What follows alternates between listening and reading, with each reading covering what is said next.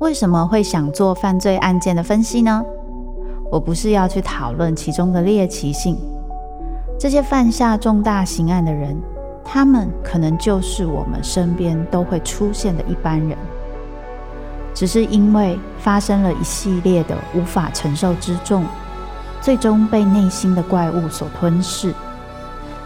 在这些悲剧性的案件中，你可以看见人性与心理的辗转坠落或求生，与你我都可能经历的深渊。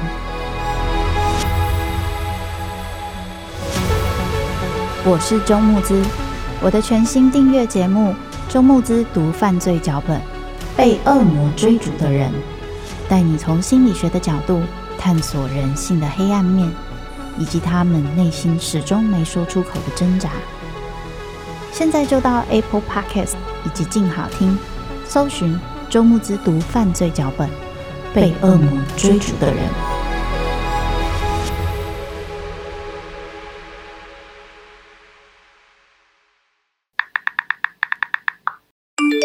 嗨，你今天好吗？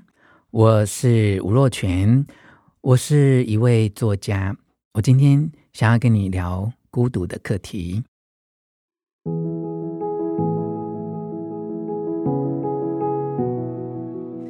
因为我自己很喜欢孤独，但我知道有一些人在某种时刻是很害怕孤独。为什么我们会常常提到孤独这个课题啊？我觉得现代人心里面有一些矛盾的需求啊。既喜欢被别人了解，喜欢跟别人有所连结，但是当自己没有办法融入别人的关系里面的时候，就特别容易感觉到孤独。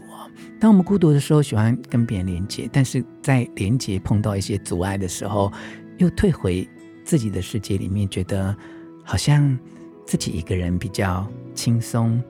也比较自在一些啊。然后，因为我对于灵性的课题非常的有兴趣，我大概从青少年时期就看了非常多跟灵性方面相关的书籍啊。在灵性的学习里面，是怎么看待孤独这件事情呢？他说，其实每一个人带着一些课题来到这个世间啊，但我们的灵魂在宇宙的彼端，其实是。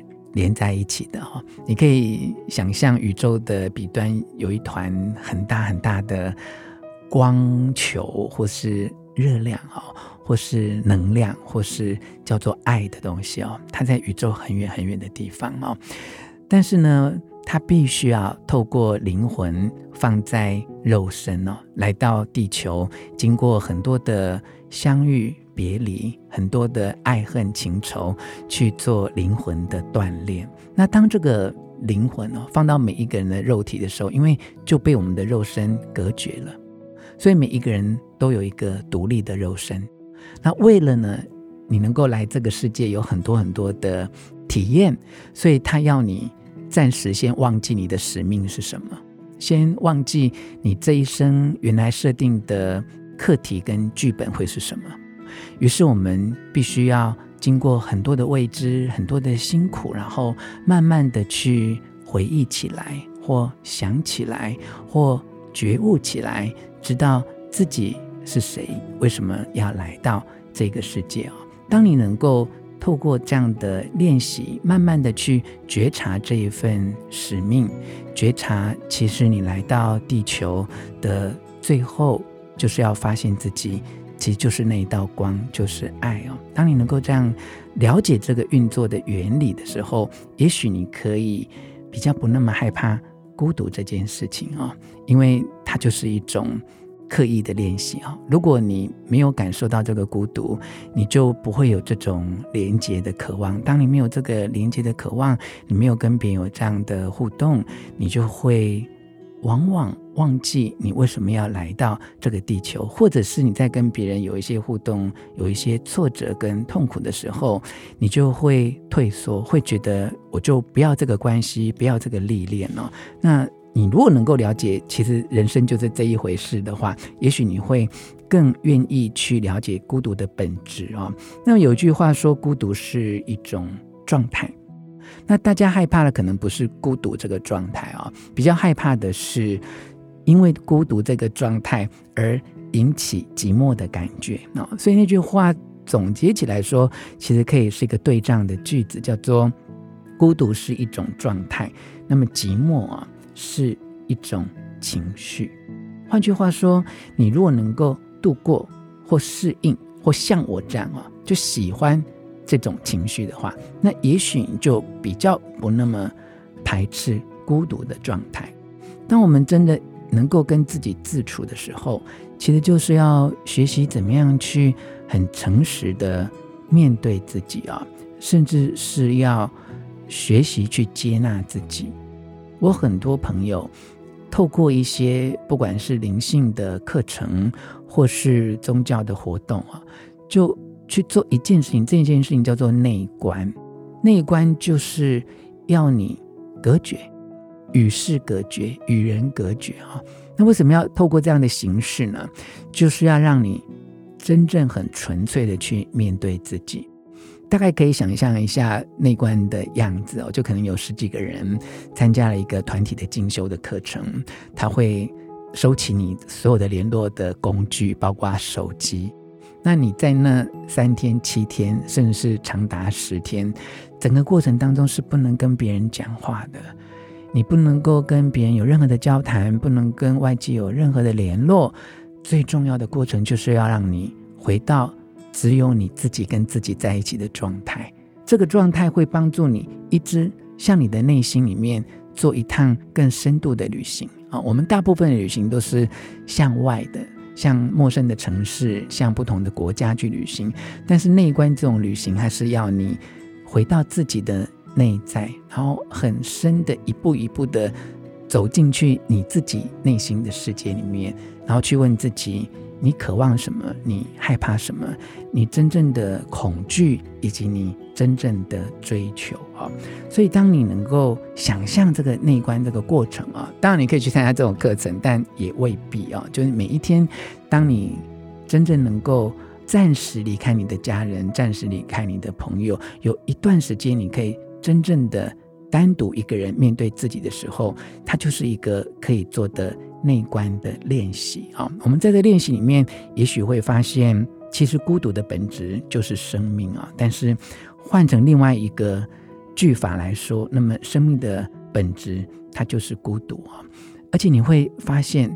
当你能够学会跟自己自处，接纳自己所有的情绪，了解自己的恐惧，也明白自己的渴望的时候，其实你跟自己相处的时候是自在的，是可以很轻松自如的啊、那真正让你感觉到不舒服的寂寞感的那种孤独，以我个人来说，反而是我跟很多人在一起的时候，但是发现我没有办法。融入在那个团体里面啊，甚至有一些人在情感或伴侣的关系里面，常常感觉到孤独。就是你跟你最喜欢、最渴望在一起的人坐得很近，靠得很近，甚至你们睡在同一张床上，而且还拥抱着，但是却觉得我怎么这么不了解他，或他怎么这么不了解我。那这样的孤独感其实是更强烈的，那种孤独感是建立在我们明明有一个形式上的连接，但我们的灵魂、我们的理解其实是断裂的。那这种孤独，我觉得才是最严重的孤独哦。那我从小大概就一直有这样的经验。我记得我小学五年级的时候，跟几个好同学、小孩子，我就自己搭火车去另外一个城市，为了要拜访一个老师。这个老师是我们三年级跟四年级，尤其是国小中年级的导师。他因为换了职务，呃，调到另外一个城市去哦。那我就跟四五个同学坐了好长的火车去拜访这个老师。可是可能事先没有联络好，或有什么阴错阳差。总之呢，我们去找到这个老师服务的学校以及他的宿舍的时候。这个老师是不在家哦，所以你知道，这几个好朋友之间就内讧了哦，就大家就会互相责怪说，为什么没有联络好，为什么老师不在家等等，大家吵成一团的时候哦，我的选择就是就默默的离开那个团队，然后其实那时候年纪很小，我就自己走着走着，然后也不晓得去哪里坐车。总之我就是脱队。那我在这个经历里面就会发现说，也许在我那个年纪里面，我感觉到孤独的原因是因为，呃，没有办法融入哦，或彼此之间没有办法理解。但这样的一个状态，其实会一直延续到我们长大之后，还会有这样的感觉哈。所以，其实我们要去了解自己内心真正的恐惧，以及想要跟别人连接的渴望，以及中间的阻碍到底是什么。如果你有机会在你一个人跟自己相处的时候，能够更了解你自己，或找一件你能够真正投入、很想做。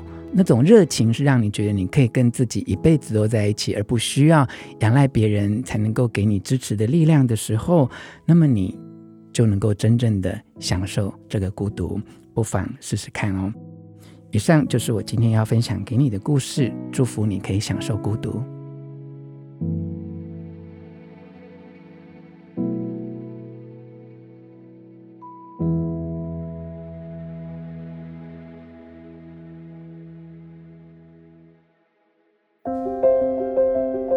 想听爱听，就在静好听。